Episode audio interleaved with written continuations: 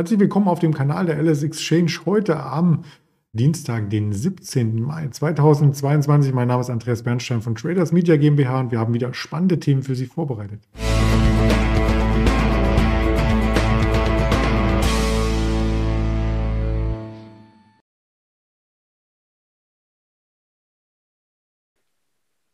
Wir sprechen selbstverständlich über den DAX, der sich heute ordentlich nach oben bewegen kann, aber auch über Aktien, die das eben nicht tun. Zum Beispiel eine Adler Group, eine Around Town, aber der positiven Seite die Daimler Truck Tagesgewinner fährt ordentlich los und das möchten wir gemeinsam ergründen mit dem Daniel Saurens, den ich recht herzlich begrüße.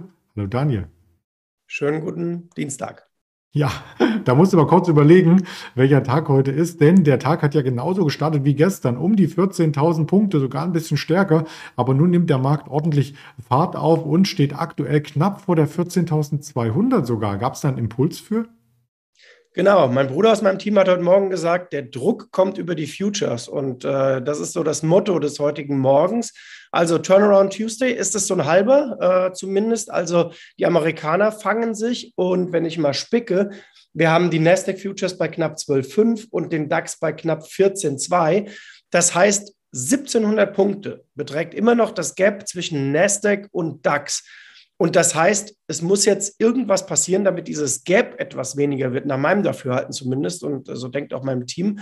Äh, und das würde bedeuten, wenn die Zehnjährigen in den USA jetzt etwas schwächer werden, dann hätte Tech Aufholpotenzial. Und äh, mal so ein kleiner Rausblick auf die nächsten Tage. Dann könnte der DAX äh, natürlich ein bisschen noch äh, zulegen. Ich meine, der hat sich eigentlich in den letzten Tagen, finde ich, zumindest relativ stark gezeigt. Aber die große Aufholbewegung müsste im Grunde von der Nasdaq-Seite her kommen, denn das würde ja bedeuten Risk-On-Modus und bei Risk-On wird dann eben Tech wieder gekauft.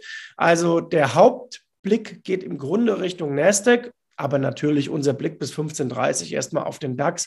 Und du zeigst es, äh, die nächste Anlaufstelle wäre ja so die 14.2 natürlich, aber dann die 14.3, der äh, Verlaufshochpunkt, äh, den wir so Anfang Mai mal gesehen haben. Mhm.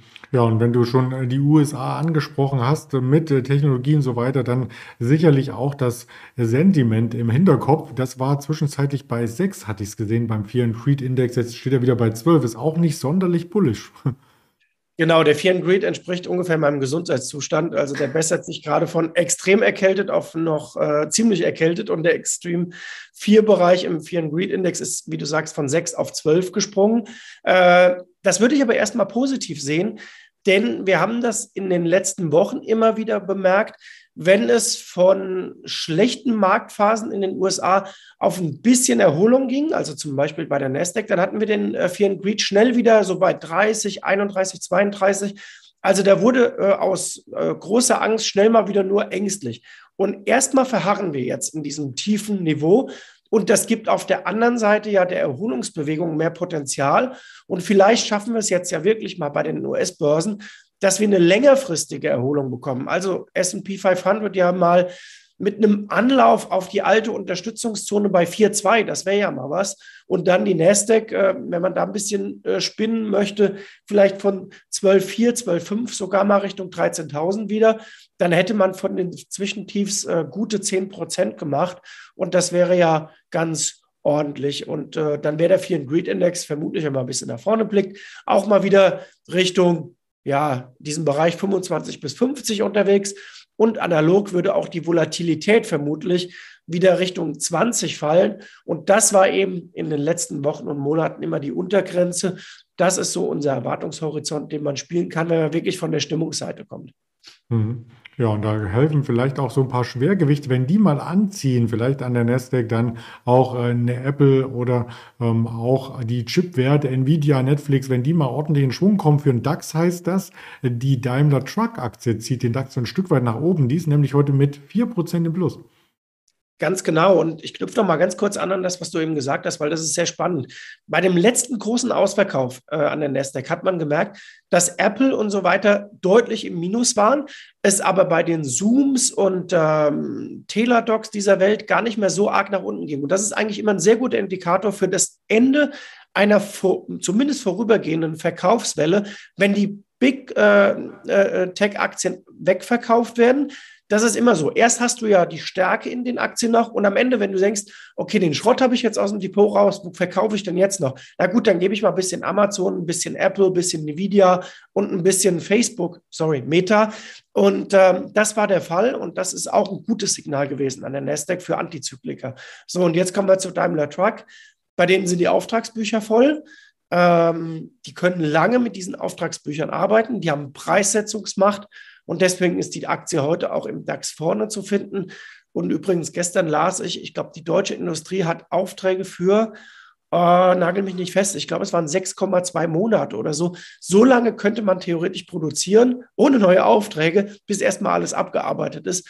Also das ist auch mal ein positives äh, Signal. Man merkt aber auch, dass bei den Auftragseingängen, die neu kommen, jetzt etwas der Druck rauskommt. Nichtsdestotrotz, Daimler Trucks hat sein Tief im März gemacht und seitdem schöne Erholungsbewegung. Operativ stimmt da ziemlich viel. Ja, stell dir vor, wir haben auch so viele Themen an der Börse, dass wir äh, tatsächlich auch äh, Videos für die nächsten Wochen im Voraus hätten. Sehr schön. Ja, gute Nachrichten, ja.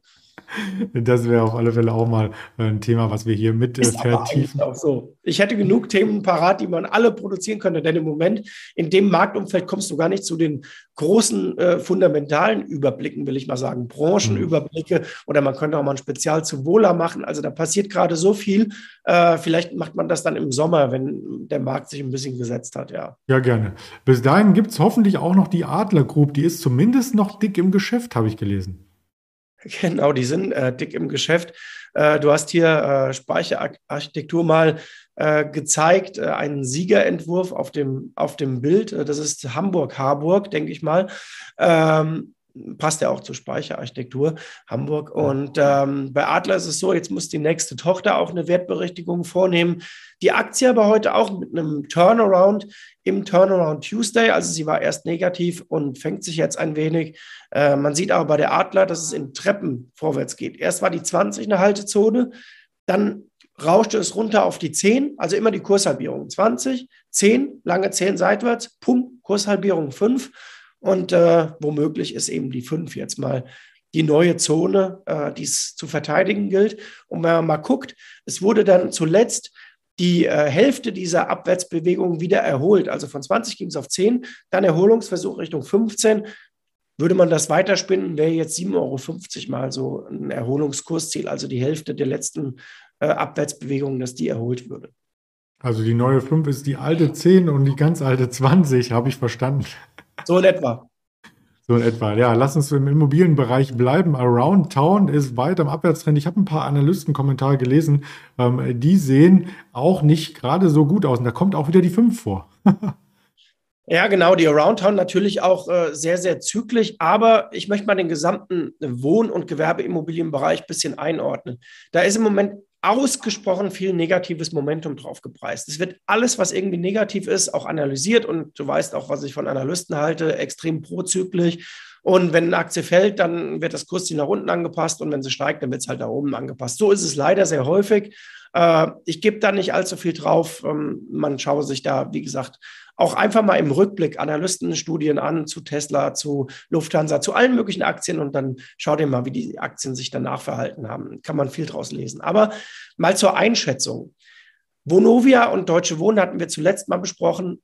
Extremer Abschlag zum Net Asset Value. Also da wird die Immobilienkrise im Grunde schon in voller Vehemenz eingepreist. Und sorry, wir haben sie immer noch nicht. Was wir haben, sind steigende Zinsen ähm, bei der Finanzierung, bei den Zehnjährigen. Aber auch da würde mit einer Zinspause jetzt, so sie denn kommt, ja etwas Druck rauskommen. Und ich rechne auch ehrlich gesagt damit. Äh, die Finanzierung bei den Zehnjährigen war von Ende 2021, da bekam man noch was zu 0,8 auf bis zu 2,4, 2,5 Prozent jetzt geklettert. Das ist eine Verdreifachung in kurzer Zeit. Rechne ich mit einer Pause. Gewerbeimmo, auch da sehr viel negatives Sentiment drauf. Auch dort könnte sich die Stimmung mal wieder etwas verbessern. Man merkt ja auch nach Corona, sehe ich gerade hier in Berlin, der Druck auf den Wohnimmobilienmarkt ist unverändert hoch. Es kommen wieder Leute aus dem Ausland, die suchen Wohnungen und auch in die Büros wird doch zeitweise zumindest zurückgegangen und äh, da wird wieder Raum gesucht. Insofern, ähm, ich finde, wenn man antizyklisch ist, guckt man sich die Aktien eher jetzt an als vor vier, fünf Monaten. Mhm. Okay, nehmen wir so mit und merken uns da auch mal die fünf, äh, quasi äh, fünf gewinnt, wie es so schön hieß.